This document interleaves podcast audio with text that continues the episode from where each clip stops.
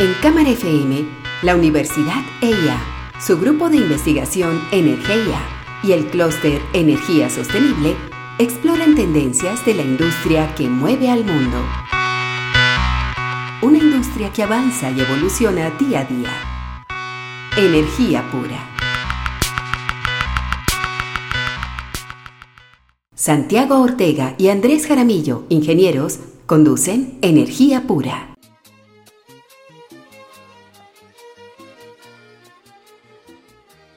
Hoy en Energía Pura seguimos haciendo nuestro programa de forma remota, acatando el, tema de, la cuarentena por el coronavirus. El coronavirus es un tema que seguiremos tratando en, programas futuros, pero el programa de hoy queríamos también tocar un tema de actualidad nacional energética muy importante que cayó en plena, en plena contingencia y es el tema de la venta de Electricaribe. Para nosotros acá en Medellín esto es particularmente relevante porque Electricaribe se partió en dos bloques, uno de los cuales se lo ganó Empresas Públicas de Medellín, bloque Caribe Mar, y Electricaribe era una de esas empresas con muy mala fama que se veía como un, como un tema riesgoso y la participación de EPM en esto siempre fue polémica. Andrés, ¿por qué el tema de la energía eléctrica en el Caribe era tan problemático? Sí, Santiago, vamos a hacer un poquito de historia y nos remontaremos entonces a, antes del año 92. Recordemos que el mundo eléctrico en Colombia se parte en dos en el año 92 y de ahí hacia el año 94-95, porque recordemos que tuvimos un apagón importante donde buena parte del país quedó a oscuras. Yo de verdad, pues no, la situación que estamos viviendo hoy, la que se me ocurre hacia atrás fue esa, justamente. Eh, tuvimos que adelantar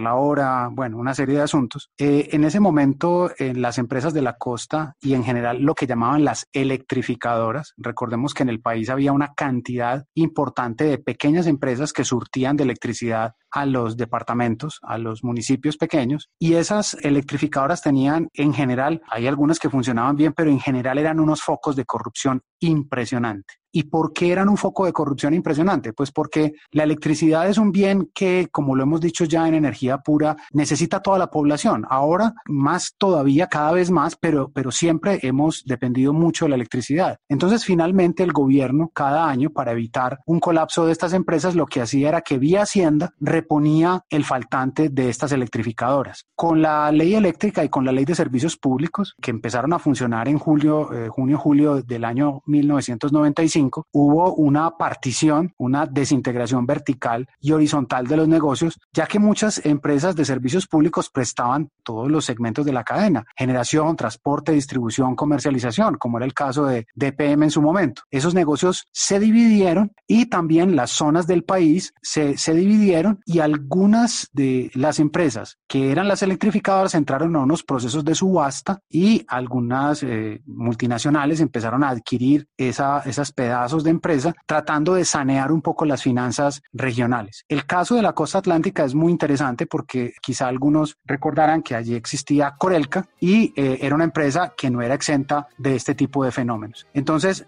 en ese momento, la costa, como muchas regiones del país, se abrió a una economía de mercado.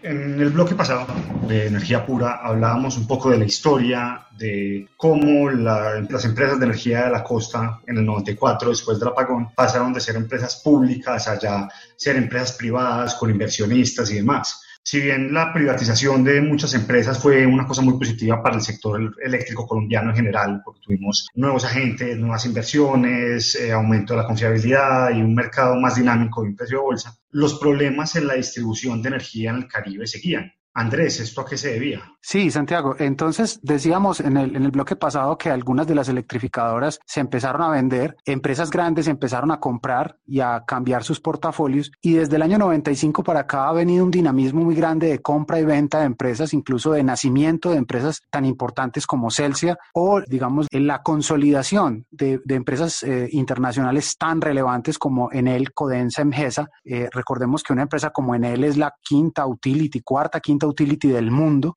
entonces su presencia en Colombia es muy importante. En el caso de EPM, por ejemplo, EPM ha venido comprando también empresas de ellas en el eje cafetero y en otras partes del país, ampliando su portafolio. En la costa lo que sucedió fue que empezaron a venir inversionistas internacionales extranjeros, como el caso de los chilenos y posteriormente los españoles, con un problema muy grande. Estas empresas llegan a una región con unas características culturales, con una necesidad de prestación del servicio, con una demanda diferente frente al resto del país y no lograron adaptarse realmente a un entorno cultural, pero también eso adobado con el hecho de no haber hecho unas inversiones que se requerían y simplemente manteniendo la red en, unas, en una situación, digamos, de, de operación mínima. Y hoy ya sabemos que muchas inversiones que eran de billones de pesos no se hicieron. Se hicieron, digamos, inversiones de miles de millones, pero no de billones, con lo cual hay un pasivo en red y un pasivo bien importante. Entonces, mezclamos dos aspectos. Uno técnico de no, no haberle hecho el soporte, actualización y mantenimiento a unas redes de distribución y también unos temas culturales de los cuales hablaremos posteriormente. Sí, porque la costa y, Electricaribe tiene, digamos, un problema que todos los veíamos en las noticias de un tema de cultura de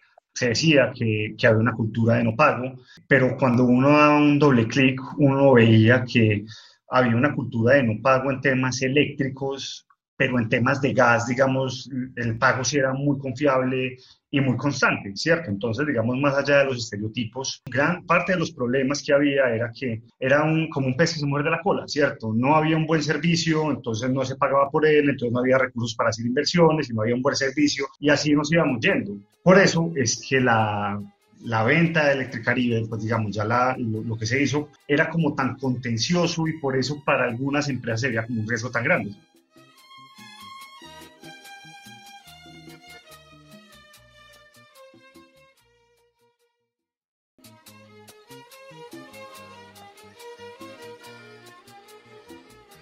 Hablábamos en el bloque anterior de esta serie dedicada a la compra de una parte de Electricaribe por parte de EPM. Arrancamos contando los antecedentes y luego la situación actual. Realmente la prestación del servicio en la costa llegó a unos límites insostenibles en los últimos, últimos años. Eh, el gobierno entonces, ante la presión de la comunidad, se vio en la necesidad de tomar medidas y llamar a los inversionistas a realmente hacerse a un lado, dar un paso al costado para tratar de buscar una fórmula que le permitiera eh, lograr la prestación del servicio que requiere esta zona. Eso tuvo un impacto muy fuerte para la, para la economía, puesto que todos los colombianos hoy, vía una ley, o vía unas, unas normas, pues terminamos pagando el faltante de las inversiones que debieron haber hecho los eh, inversionistas que estaban ahí. Y luego se decidió una reforma estructural vía una subasta. Por supuesto, el haber dividido Electricaribe en dos bloques y haberlos sacado a subasta generó una expectativa muy grande porque incluso hubo unas empresas que se retiraron. Santiago, ¿cómo fue la dinámica de esta situación y cuál, cuál es como el impacto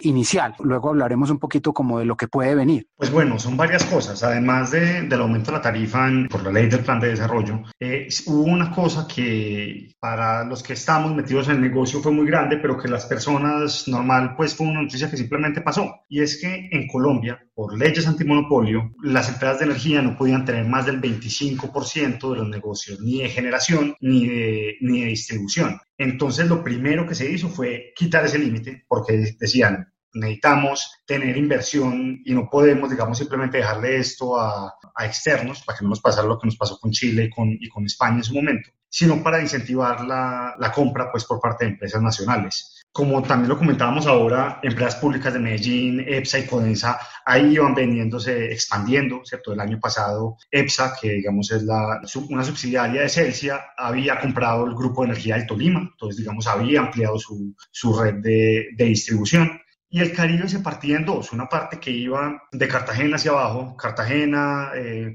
Bolívar, Córdoba y Sucre, y la otra parte que era Atlántico Magdalena y La Guajira. Guajira Cesar. Y Guajira Cesar, perdón. Entonces, cuando empezó la puja, no se sabía qué iba a pasar, no sabías quiénes iban a estar ahí, las empresas estaban sí, no, todo el tema, Codensa en él, en él y Codensa habían tenido algunos líos por el tema de distribución, entonces es posible que no fueran. Se habló mucho que podían llegar inversionistas chinos. Celsia, digamos, después de haber comprado en Ertolima, la gente pensó que iba a ir por, por Caribe. EPM con todo el tema de Hidroituango, muy al final finalmente dijo, bueno, vamos a la, a, a la subasta y una semana antes o 15 días antes, coincidiendo pues con la bajada del coronavirus, Celsia dice yo no voy tenía que replantear sus negocios. Celsia de todas maneras había, había hecho una inversión estaba pues ajustándose a lo que tenía que hacer en el Tolima, que era una zona que también tenía algunos problemas en, de interrupciones fuertes del servicio. Entonces dijeron no voy y finalmente se dio a la semana el resultado de los ganadores que fue EPM con el bloque Caribe Mar, que es de Bolívar hacia el sur, y el Consorcio Energía de la Costa, que era la empresa de energía del Pereira y un capital que venía de la empresa de energía del Tolima y compraron el otro bloque. Entonces, digamos que ya tenemos dos operadores nuevos y una expectativa muy grande de que van a prestar el servicio de una forma mucho más sólida.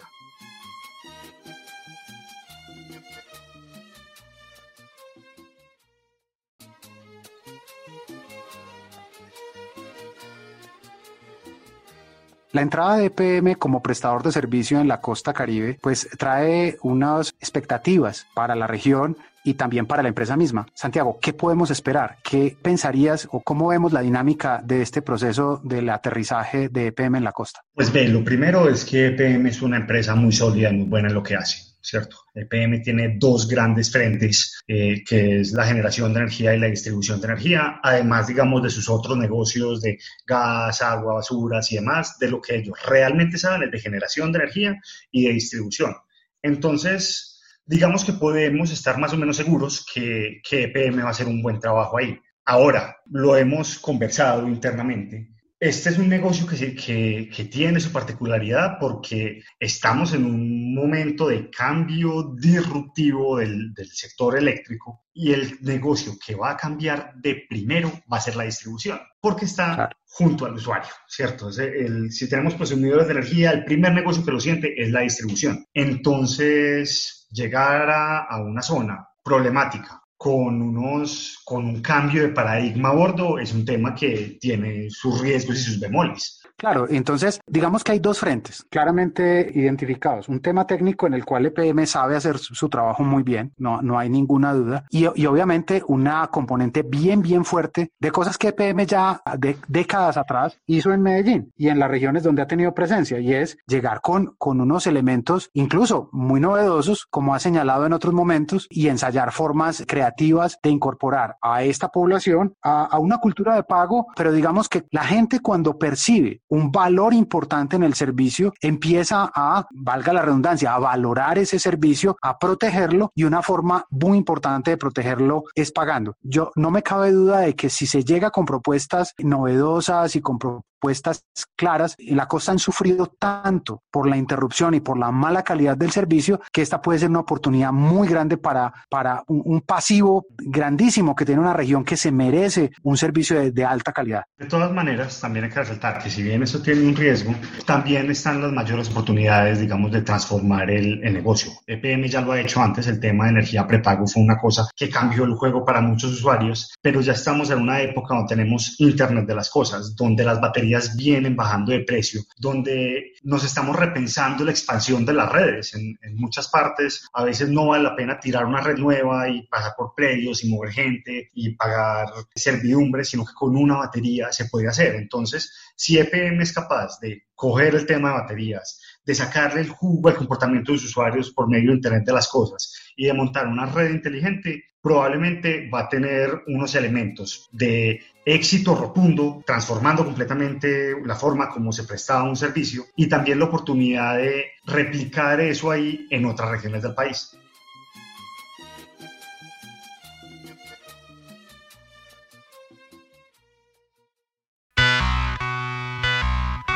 En Cámara FM, la Universidad EIA, su grupo de investigación Energía y el clúster Energía Sostenible exploran tendencias de la industria que mueve al mundo. Una industria que avanza y evoluciona día a día. Energía pura.